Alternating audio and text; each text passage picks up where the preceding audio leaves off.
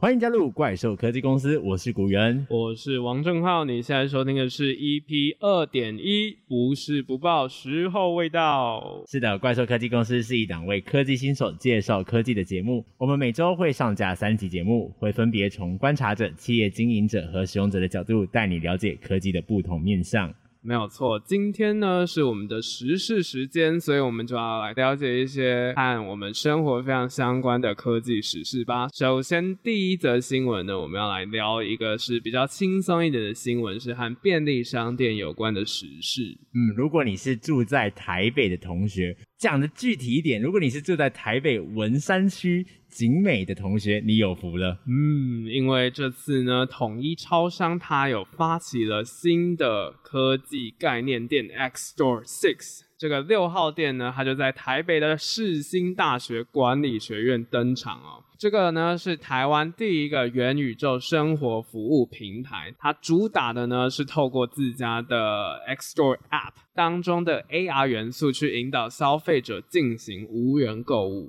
嗯，统一超商啊也在这个 App 上同步推出了 VR 虚拟商店哦，让消费者用类似于元宇宙 3D 游戏的界面来购物。搭配低接触纯电子支付的模式，企图打造沉浸式数位的消费体验。嗯，这里就讲到两个名词啦，AR、VR，哇哦，就是一个非常特别的虚拟商店嘛。没有错，我们就先进入到我们的第一部分，了解一下到底什么是 X Store。嗯，X Store 呢，简单来说呢，就是统一的智慧型商店啦。那它其实结合了这个机器辨识、深度学习这些技术，算是一种充满未来特色的无人商店。嗯，那我们刚刚讲到，既然它是六号店，想必前面应该已经有五间店了嘛？嗯，是的。那统一在每一代未来商店中啊，其实都导入了不同的新科技哦。这些新科技也会在未来商店测试完成之后，经过调整，渐渐扩大应用到全台的门市中。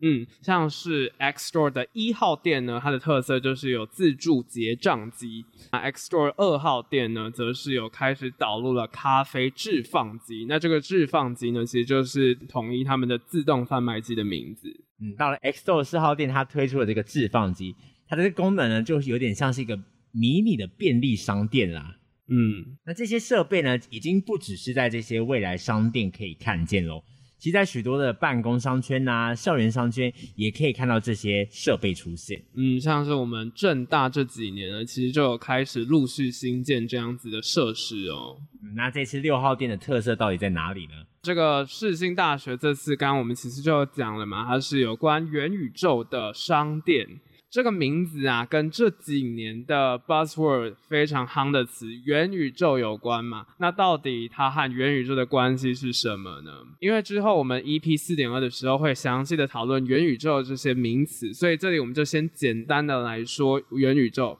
你看元宇宙呢，它其实强调的是虚实整合，也就是虚拟的东西再配上实际的真实生活。这个便利商店厉害的地方啊，就是它可以同时体验有关 AR、VR 这两种科技应用。那这两个详细的差异呢，我们就会留到 EP 二点三来谈这件事情哦。嗯，这些技术要怎么呈现到消费者面前呢？统一在六号店就推出了专属的 App。来创造更多元的线上线下购物的体验。消费者走进 X Store 六号实体门市，透过手机、平板开启 X Store App，登录会员后呢，就可以体验 AR、VR 串起的元宇宙生活服务平台。上面会有虚拟的 AR 店长、店员陪你探索元宇宙超商。嗯，有没有注意到刚刚我们有特别强调实体还有虚拟这两个概念呢？其实其实就是元宇宙最大的核心啦。那具体而言呢，刚刚我们就有提到有关 AR 跟 VR 嘛。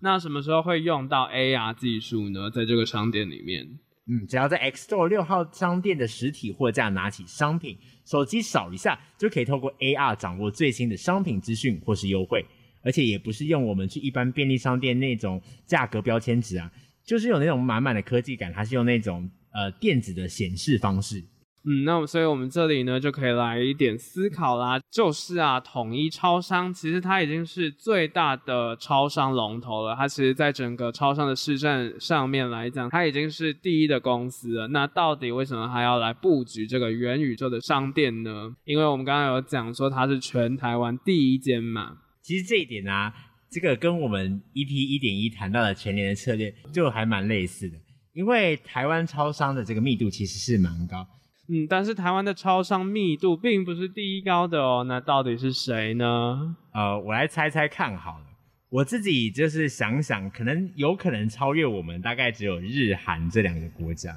那我就先猜一个韩国好了。嗯，没有错，其实整个密度来讲的话，全世界最多超商的地方就是韩国。那回到台湾来讲，尽管小七现在已经开了非常多家嘛，继续新增分店的话呢，其实是越来越有难度的。所以站在未来的角度去思考的话，他就不会去拘泥，只是发展超商而已。就是他不是只会想说要继续扩展店家的数量。像是未来商店就是一种新应用的测试机会。可以收集各地消费者对于不同科技零售设备的使用数据，那进而推出更符合市场需求的服务。如果说这些这个科技的设备可以应用到现在一般的商店的话，或许我们也可以大幅的减少一些些这个营运上的成本。嗯，那这里呢，我们就来进入到我们的一些议题讨论啦。首先，我们要带大家思考的第一个问题就是。超商拥抱这种无人商店的这种商业模式，它是能够长期发展的吗？嗯，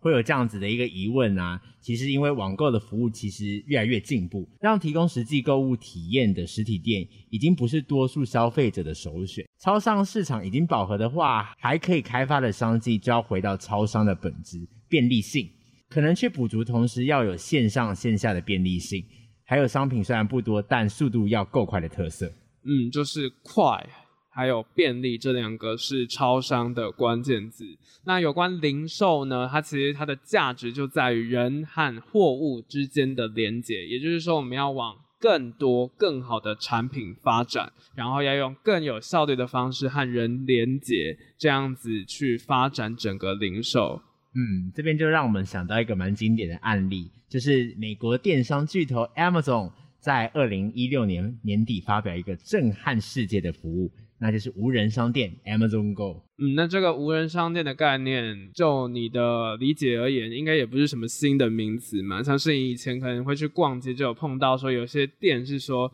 你要自己去投钱进去，然后要凭着你的良心去投钱。这个很大的问题呢，就是它是要考验大家的良心嘛，有没有诚实去投钱。其实这种模式在传统上面来讲呢，是比较难以商业化的，因为它毕竟就不是一个非常可以保证大家利益的一个服务。但 Emma 总之所以打破大家想象，就是因为这算是第一个透过科技让无人商店可以克服现金支付难题的一个方式。也因此啊，AI 技术这块可以做到非常精确。消费者拿起商店啊走出店外后呢，自己的 Emma 总账号就会自动扣除消费的金额。就不需要排队结账啦。就是尽管有 Amazon Go 这个非常厉害、打破大家眼界的一个无人商店模式，但是这个产业是不好做。尽管有非常多人因为 Amazon Go 就想要进去投入，现在许多无人商店其实就有面临像是破产或又或者是亏损的一些问题。会有这样的现象，就是因为无人商店要投入许多的感测器，还有后端的强大预算系统开发与运算力。整体投资是非常高的，要怎么回收？绝对不可能只是单靠节省人力成本就回收嘛。嗯，Amazon 除了无人商店以外，还有同时发展其他的服务，像是 AWS 的云服务、电商或者是 FBA，也就是所谓的跨境电商物流。可以想象，就是美国的黑猫宅急便啊，这种比较有办法回收掉成本的一些服务。那其实 Amazon Go 的定位就是出售新鲜预制食品的便利店，也因此单价是会比较高的。那回过头来看，小七是一间卖比较便宜商品的店，而且它的服务其实也没有像 Amazon 那么多元。那它到底是应该要怎么样去回收这些技术成本呢？那这个就会是 X Store 会不会继续发展下去一个非常重要的关键。再来，Amazon Go 的重点其实也不在于无人商店啊。而是在于增加使用者体验，所以它的店名才叫做 Amazon Go。嗯，因为这个 Go 呢，其实就隐含它的核心技术叫做 Just Walk Out，那它就不是强调无人这一点，这个啊才是从消费者角度去出发的整个商业模式的定位。那一般来讲，老板呢，他可能会在意无人商店是不是可以让人力成本降低，尽管同时它也是有像是人力的补货成本啊，还有这种无人机台的维护成本。但是其实消费者呢，他不在意是不是无人，他想要使用这些服务或者是进来这些商店，最大的原因呢，是因为他看上了超商的速度，其实是求速度这一块。其实说白了，无人商店要能打动人的核心是拿了就走，而不是无人。所以以 Amazon Go 来说，它真正做到了自动收费，能有效提升消费者的购物体验。为顾客提供价值，而不是为了做到无人而去增加这些人脸辨识、排队扫码、输入密码付款等为了科技而科技的程序。嗯，就是因为如果是让消费者很快速的拿到了商品，但是呢，却要花很多时间才能离开。这点呢，其实就根据我朋友就在第一手使用 X Store 的使用者体验下来呢，确实这个会是一个非常需要解决的问题。因为像是在人多的时候结账的这种排队问题，不会因为它是透过行动支付这种比较科技一点的结账方式而改善。具体而言呢，这种服务的流动性还是关键点。撇除掉这些来讲，从消费者观点而言。这种颠覆传统零售商店的做法，还是很难兼顾所有消费者的权益的。嗯，像是 Amazon Go 这种已经算是蛮成熟的无现金商店了，只收行动支付不收现金这件事情就有被质疑过，是不是歧视没有信用卡或是银行账户的低收入户、少数族群，甚至是移民人士，也对这些不熟悉科技的长辈蛮不友善的，又或者是已经讲到烂掉的安全性问题。嗯，所以既然 Amazon Go 都这样了嘛，所以我们就可以回过头来来思考啦。台湾这种是高龄社会，那我们台湾社会对于无人商店的接受度又可以到哪里了？像是以我们台湾来讲，已经是算是科技非常发达的地方，然后大家使用科技的频率也非常高了。不管是什么样的年龄层嘛，但是呢，就算是年轻人好了，对于这种新的技术呢，可能还是需要时间去适应的。统一他们其实自己就有观察到啊，尽管学生族群这样子的年龄层，对于未来商店他们的尝试意愿是非常高的，而且在四十五岁以下的人，在整个使用上其实是没有什么问题的。但确实随着这个高龄化社会的来到，老年人口变多。科技产品的使用就会随着年龄层越来越高，所以这个流程真的是不能太复杂，一定要简化再简化，让所有年龄层的使用者都能够很简单的上手，才有可能达到普及的一天。嗯，因为现在其实，在做整个零售啊，不只是要透过各种的管道去掌控消费者他们的需求，然后进而去创造收益。善用科技呢，其实确实是一种很好的方式，但不是只有。光是靠打造未来感去吸引民众用个一次两次而已，因为其实我们在导入科技的时候，既有这些科技提供的数据啊，我们其实很大程度的可以去精准掌握这些消费者的需求还有偏好，又或者啊是分析消费者购买还有不购买的理由，去调整整个销售的产品策略，推出让消费者愿意购买的商品。也就是创造第二成长曲线呐，让整个已经快要趋近饱和的市场可以重新分配，再重新把这个市场的市占进行洗牌。那这个也是像是这种比较成熟啊，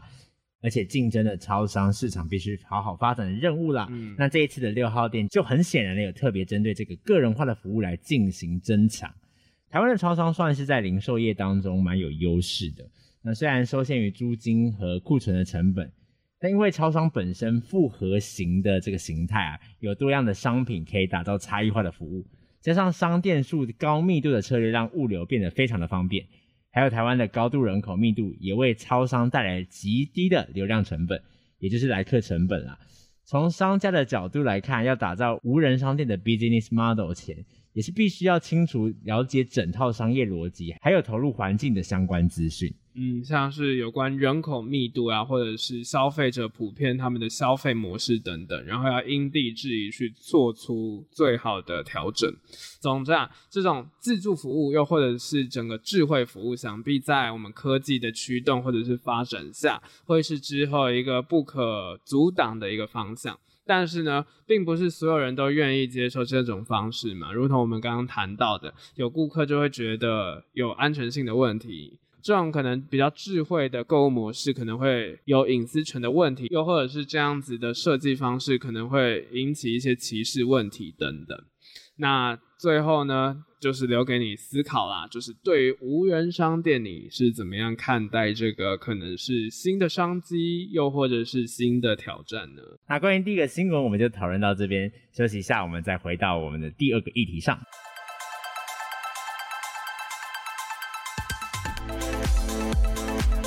好，欢迎回到怪兽科技公司。我们刚刚讨论完有关于 X Store 这个无人商店的新闻之后，接下来我们来聊到最近的一个时事，也就是 Google 在电信上有做了新的服务哦。那具体来说呢，它是怎样推出一个新的服务呢？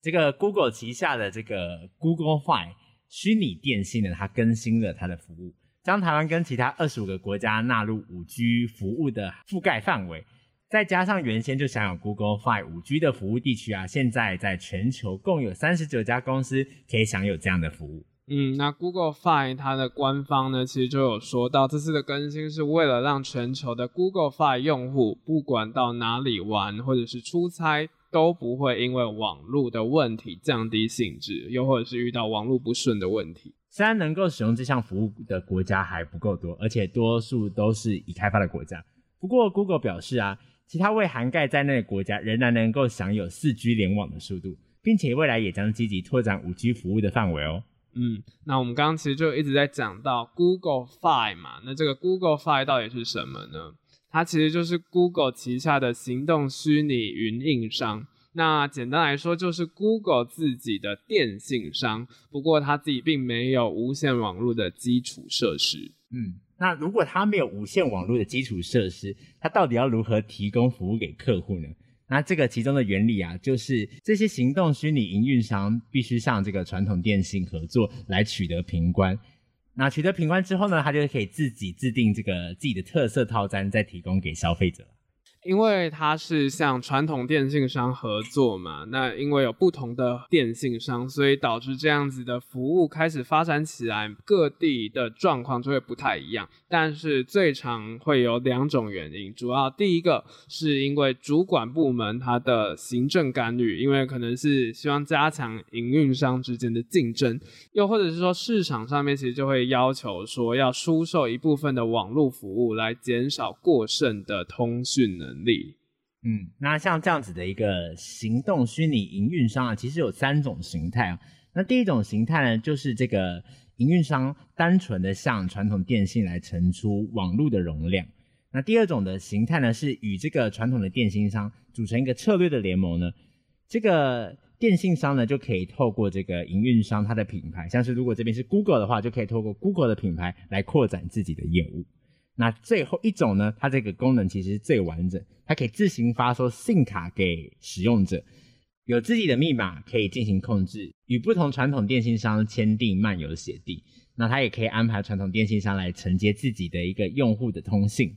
那这类的行动虚拟运营商呢，它就具备了通讯网络当中非常多的技术功能，而且它可以和不同的电信商一起合作，所以它的灵活度和自由度也会比较高。那是 Google Fi 呢，其实就是这种第三类的行动虚拟营运商。Google Fi 在这样子的一个呃行动虚拟营运商，它的优势在于哪里呢？首先呢，其实 Google Fi 它提供的服务是以跨域的服务，相较于其他虚拟营运商啊，只能在特定的区域使用，确实更吸引使用者来使用。嗯，而且这样子的服务啊，可以让使用者不需要将这个手机里的 SIM 卡从手机拔出来。它就可以来回在各地使用，而且不需要支付额外的漫游费用。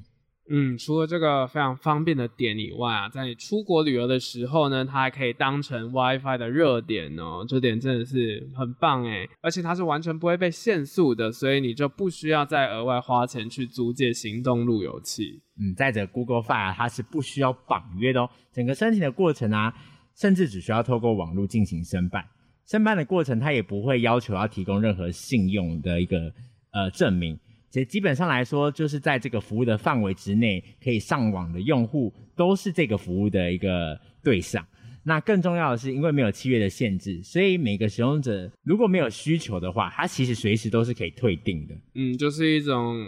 非常完善的订阅制服务。那它还有一个特点呢，就是在同一个账号里面，它可以申请非常多只使用行动数据的 SIM 卡。所以啊，如果你家里面有小孩要使用网络呢，就不用办非常多个账户，你就只要在同一个账户进行就好了。它最后的账单是会合并计算的。嗯，那在这边，我们就可以更深入来探讨 Google Fi 啊，为什么决定在这个时间点来扩展他们 5G 的服务范围？只是使用 4G 的服务，难道还不够吗？嗯，要思考这个问题之前呢，我们就必须先了解一下五 G 和四 G 这两个服务之间的差异性。那您可能就会想说，啊，这不就是网速上面的差别吗？就五 G 比较快，四 G 比较慢，但是其实还有别的差异点哦。嗯，五 G 除了有这个高速的特性，它其实还有两个比较显著的特性。第一个是低延迟，那再来是广连接。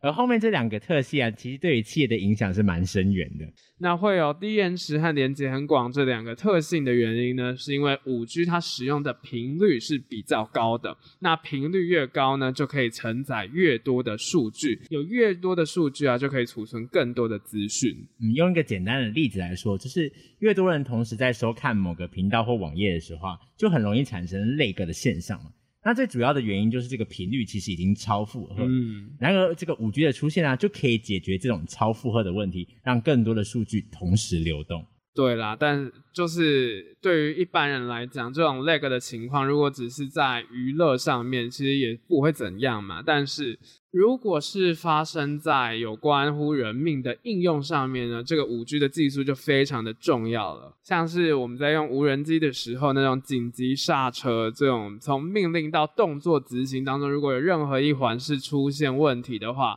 后果就会非常的严重嘛。又或者是我们如果是透过那种远端开刀的情况，如果是大量失血的状态，机器没有办法给予应该要有的反应的话，并病人可能就拜拜了，他就会受到非常大的威胁。没有错，那再来就是这个广传性，也因为这个数据的来往，因为高频较不容易受到阻碍，所以装置就可以跟多台装置相连。那其实也就促成了这个物联网的发展。嗯，在不同的装置间呢，形成一个及时的网络，任何的装置收集到的资料都能够几乎以没有时差的速度传输到其他的装置上。对，我们刚刚讲了这么多，其实就是代表说五 G 它其实相较于四 G 还是有非常多的优点。但是既然有这么多的优点，不代表没有任何缺点呢。五 G 非常容易受到地理环境的限制，而这也是为什么现在我们五 G 还没有发展到这么完全的一个很大的原因。因为五 G 的整个它的传输的距离其实是远小于四 G 的，而且还有一点哦，它非常容易受到干扰。基本上遇到那种比较固体像是墙壁呢，就非常容易受到干扰。那要解决这样子的方式呢，就是要设非常多的基地台，尽可能的让任何的角落都涵盖到五 G 的讯号。嗯，但是建置基地台费用其实是非常高昂的，而且这种新型的基地台成本啊，相较于四 G 的基地台其实是更加昂贵的，所以在整个建置的速度啊，就相较四 G 来的缓慢许多。嗯，Google 呢，它选择在这个时间点上面去拓宽它自己的五 G 服务，想必一定是看准了这些已开发国家它的五 G 环境，其实它已经到了一定的水准嘛，就是 Google 它已经可以提供品质非常好的服务，所以它才决定现在进场了。因为如果它是在五 G 发展没有到非常完全的时候进场，比较早进场的话，可能会让用户的感觉比较不好嘛。那如果损失了这些 early adopter 的话呢，整个服务就没有办法往比较成熟的方向去发展。嗯，但是如果又太晚进场的话，有可能就会被这种同类型的业者抢占大部分的商机，所以就是刚刚好在这个中间的时间选择进场，或许是一个最好的时机点啦。嗯，不过既然就是这个谈到五 G，很像有很多的优点啊，然后也透过这个建置提升了这个网络的一个品质。不过自始至终，五 G 的使用者的成长其实还是非常的慢速。对啊，因为像我自己就不是五 G 的使用者，欸、我也不是、欸。虽然主持科技类型节目，但是也不是五 G 的使用者。对啊，就是像我的 iPhone 六是不可能支援五 G 的嘛，因为这种五 G 的技术呢，很大部分它是以智慧型手机为主，而且也是必须要支援五 G 这种应用才有办法使用的。但是呢，智慧型手机上面的这种科技服务非常少是需要透过五 G 来进行。就是我们很少需要这种超大频宽，然后又要低延迟的这些应用。嗯，那就是正如同前面说到，五 G 的目的其实不是只是要解决手机上网的问题了，它更要解决的是这个手机、电脑以外啊这些大量没有联网的装置啊，像是车辆、货品、号志、穿戴之类的。这些未来的五年到十年的一个需求了，嗯，也就是不管是 IoT 又或者是 AIoT 这些物联网，或者是跟人工智慧物联网相关的技术，因为像是最近非常多科技巨头都有推的这种智慧型眼镜，其实它就非常需要五 G 这种低延迟然后大频宽的这种方式。那为什么会需要五 G 呢？其实就是因为这种装置它必须是轻巧的，所以。相对而言，它牺牲的就是处理器的问题，它不能有太多的处理器。嗯，那如果透过五 G 的话，它就可以透过这个云端运算的技术啊，那。透过云端运算完之后呢，我们再将这些资讯回传到我们的这个硬体上面，那就可以让装置免去不必要的硬体配置。嗯，就是可以越做越小，越做越轻了。嗯，所以呢，要如何促进五 G 的发展呢？它的关键其实不是在于各大电信业者到底是要推出什么样的五 G 方案，反而其实这种主动权呢，掌握是在各大硬体开发商上面。就是他们的这些发明，到底哪些是可以跟五 G 去紧密的结合，然后去找到新的商机？嗯，没有错啦。好啦，有关今天的科技新闻，我们就分享到这边。我是王正浩，我是古渊，大家拜拜，拜拜。